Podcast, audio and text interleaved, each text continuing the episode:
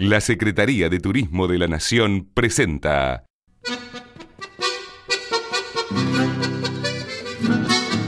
Nuestros ríos, un programa de bien público que impulsa la protección de los peces y los ríos en beneficio de las economías regionales a través de la pesca deportiva.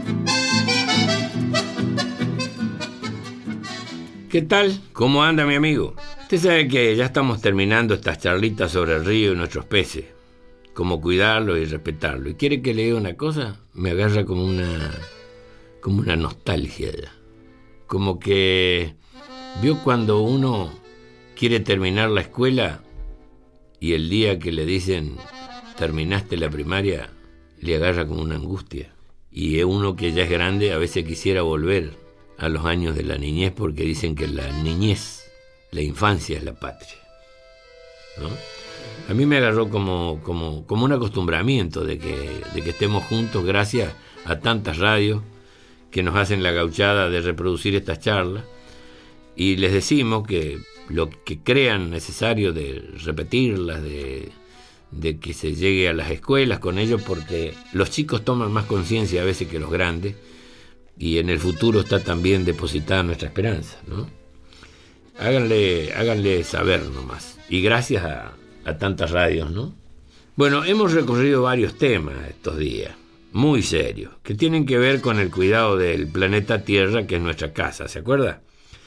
Hablamos sobre cómo no contaminar las aguas del río, cómo no pescar indiscriminadamente, cómo proteger a los peces para que cumplan su ciclo biológico cómo ir tomando conciencia para preservar la naturaleza. Hoy quiero conversar sobre el turismo, la llamada industria sin chimenea, que es una de las actividades que no contamina y preserva la naturaleza. Además está teniendo en nuestro país un gran impulso y pronto, depende de cómo nos comportemos, dará importantes réditos a nuestras economías regionales. Como le dije, depende de cómo nos comportemos. ¿eh? A esto voy. Le cuento.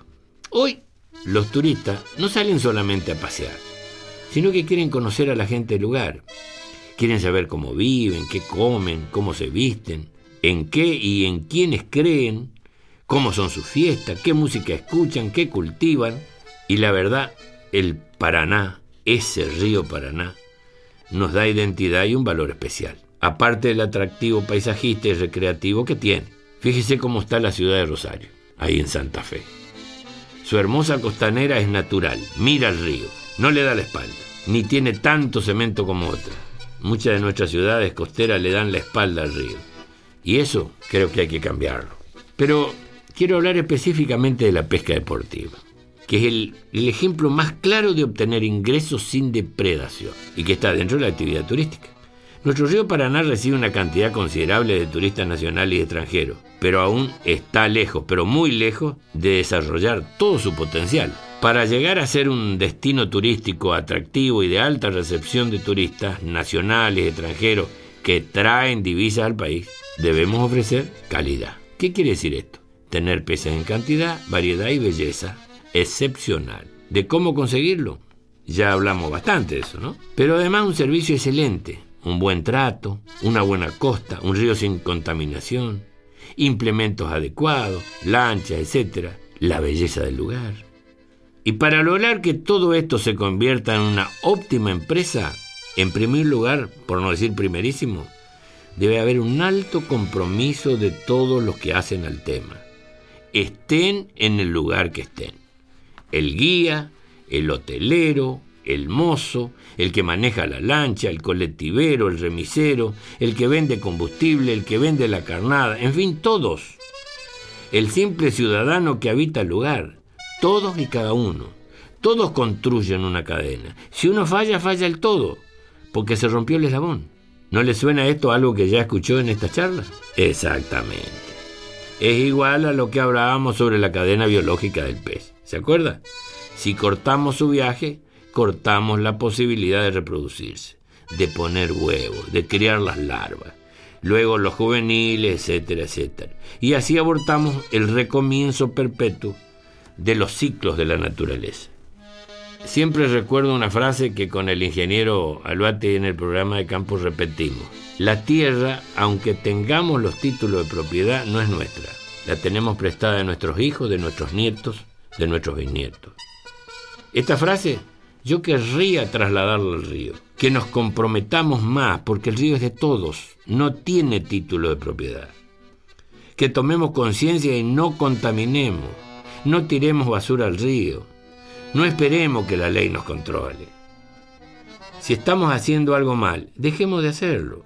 Si somos pescadores deportivos, devolvamos el pez, en este caso el pescado, porque ya lo pescamos. ¿eh? No esperemos a que nos controle. Que podamos mirar a nuestros hijos a la altura de los ojos sin ponernos colorados.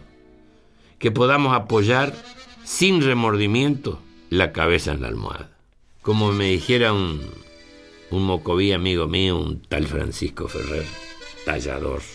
Usted cuando habla de nosotros, don Luis, y lo hace cariñosamente, yo lo sé, dice los antiguos dueños de la tierra. Bueno, no lo diga más, porque nosotros los de los pueblos originarios no aceptamos que la tierra tenga dueño. Yo agregaría, el río tampoco. ¿Eh? Y le digo hasta la próxima, porque seguramente en algún lugar nos vamos a encontrar, usted y yo, si me escuchó, y seguramente usted me va a comentar de que usted está tan preocupado como yo, de que el río es de todos, lo tenemos que cuidar y los peces también. Hasta cada momento. Fue un programa de la Secretaría de Turismo de la Nación, con la Federación Argentina de Radiodifusión y la Red de Radio Nacional. Voz Luis Landricina. Guiones, Alcira Iriniz y Luis Landricina. Textos, Nicolás García Romero. Cortina musical, Mujer Chaqueña, de Luis Landricina. Versión del Chango Espacio.